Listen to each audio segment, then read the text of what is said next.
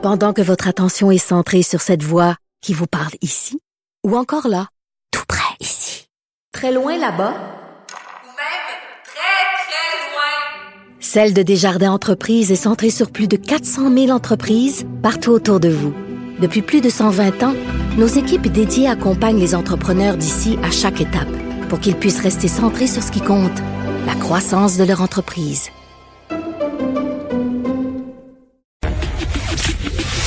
Le, commentaire de Olivier Primo, un entrepreneur pas comme les autres. Salut Olivier. Comment ça va? Écoute, ça va bien. On est vendredi et j'ai eu une discussion un peu décousue avec Varda Etienne, qui a un peu dégénéré, OK, pour vrai, je l'avoue, euh, sur euh, les bad boys. Est-ce que les femmes préfèrent les, les bad boys? Parce que il y a Ah oui, c'est ça. Je t'entends soupirer. La question qui tue. ben, je sais pas si c'est la question qui tue. Moi, je trouve que c'est une question euh, un peu ridicule. Je pense qu'on est rendu ailleurs. Mais un, toi, tu te considères comme un bad boy ou comme un gentil garçon?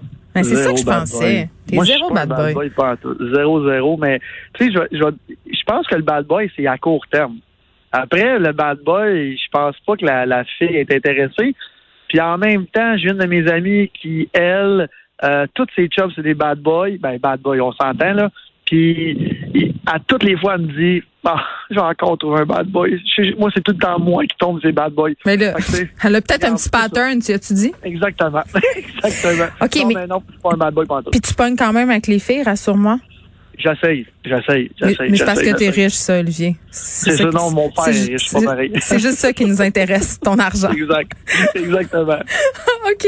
Euh, au, moins, au moins, on s'intéresse à moi pour une chose. C'est ça je me dis. Regarde, ben, qu'est-ce que je fais? D'abord, je dormirai pas la nuit. C'est une bonne, euh, c'est une, c'est une bonne entrée en matière. Après ça, on peut découvrir euh, l'être extraordinaire que tu es.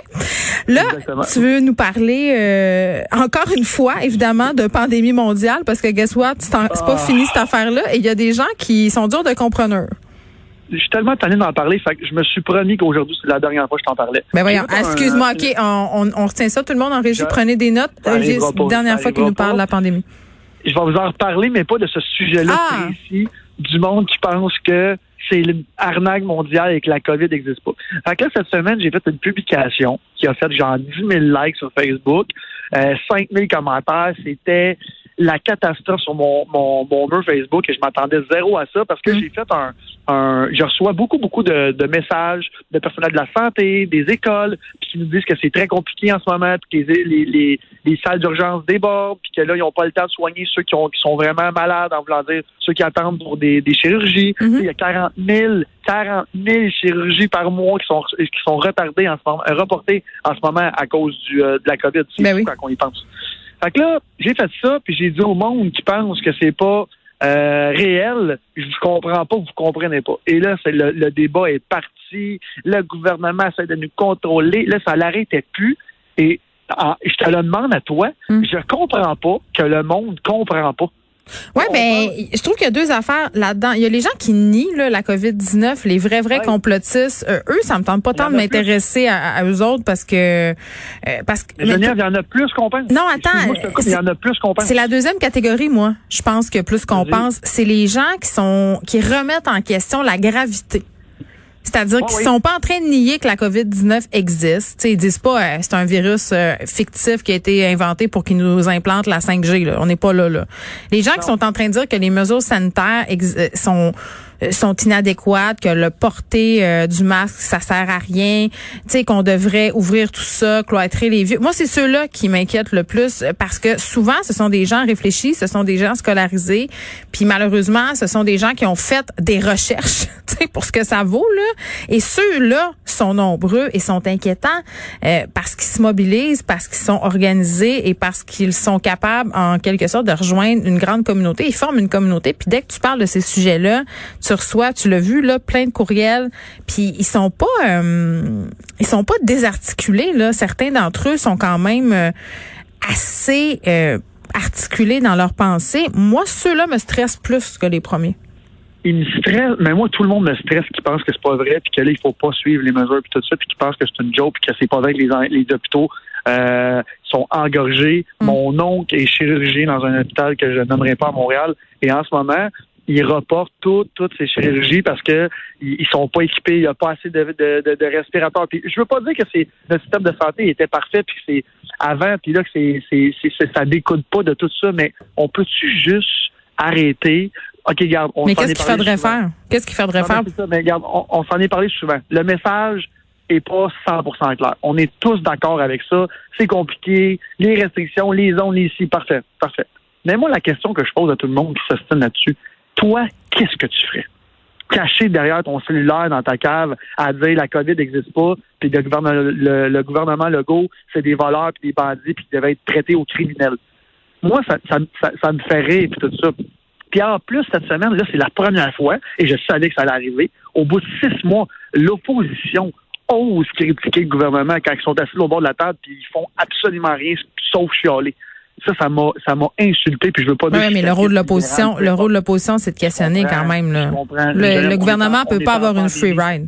Peut pas. Je comprends, mais on est en pandémie mondiale. Est-ce qu'on peut, s'il vous plaît, laisser la chance aux coureurs? C'est comme ça partout sur la planète.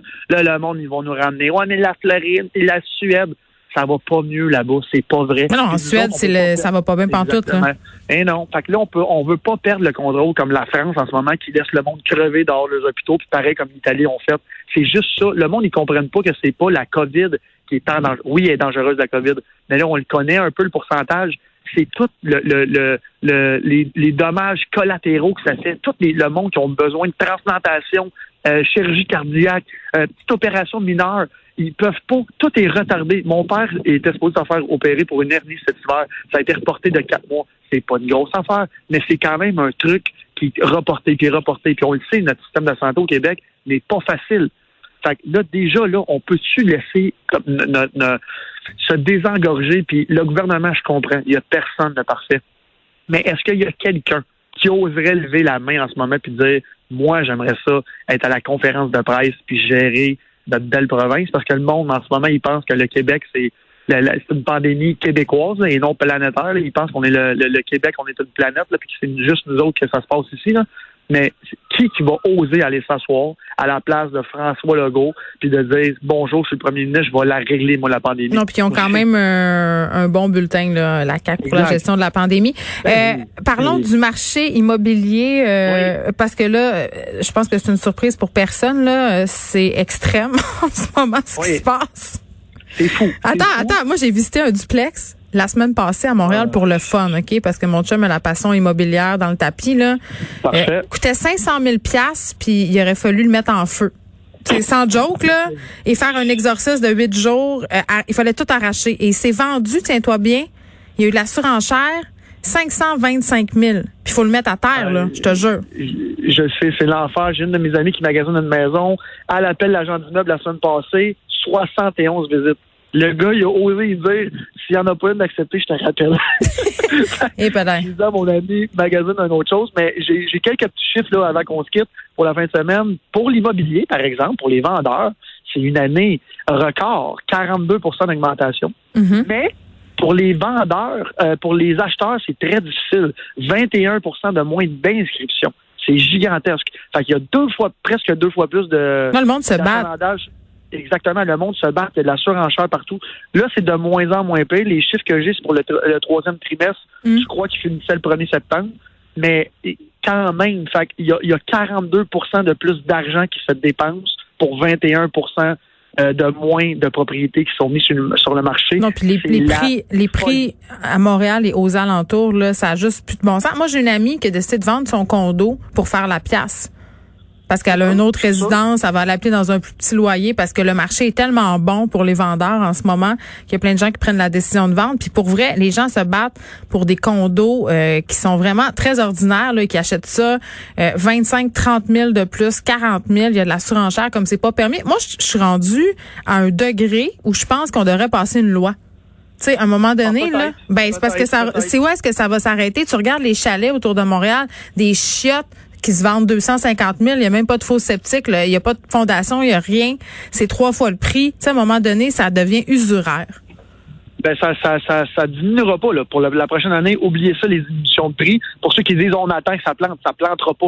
Peut-être sur l'île de Montréal, mais sur en campagne puis les rives, que tout le monde s'en va. Oubliez ça, les prix sont en explosion. Puis en ce moment, je parle à plein, plein de mes amis qui sont dans les dans l'immobilier. Ouais. C'est même pas à veille de s'essouffler. C'est pas non. à la veille. Puis moi, je me demande, en ce moment, Olivier, ils prennent où? Les gens, ils prennent leur argent où? Mais, donc. bon, premièrement, le taux hypothécaire est en bas de 2 Ah, mais puis ça, quand Euh, tu achètes un immeuble à 600 000 même si tu mets 200 000 de cash down puis que tu as un revenu de loyer en haut, ça fait quand même une méchante grosse hypothèque. Je sais que ça fait une grosse hypothèque, mais il faut pas oublier que le taux de chômage est à 10% en ce moment, il était à 5% l'année passée. Il y a quand même encore 90% du monde qui font de l'argent puis qui ont encore leur job. Puis ceux qui sont à leur deuxième, troisième propriété. Le salaire médian pas- au Québec, c'est 50 000 Olivier. Là. À, Je le 500, sais, à je 50 000 le sais, tu ne payes pas un duplex à 600 000 là, ça existe Non. juste pas. Non, tu te le payes pas, mais si tu as fait 200 000 en vendant ta maison avant, tu es capable de te le payer. Fait que c'est là, c'est là, c'est Ah là oui, le, je comprends la ce que tu zone dis. grise. Là. Mais je pense qu'à un moment donné, on devrait peut-être euh, légiférer pour qu'il y ait un certain, euh, je sais pas moi, un, un certain contrôle.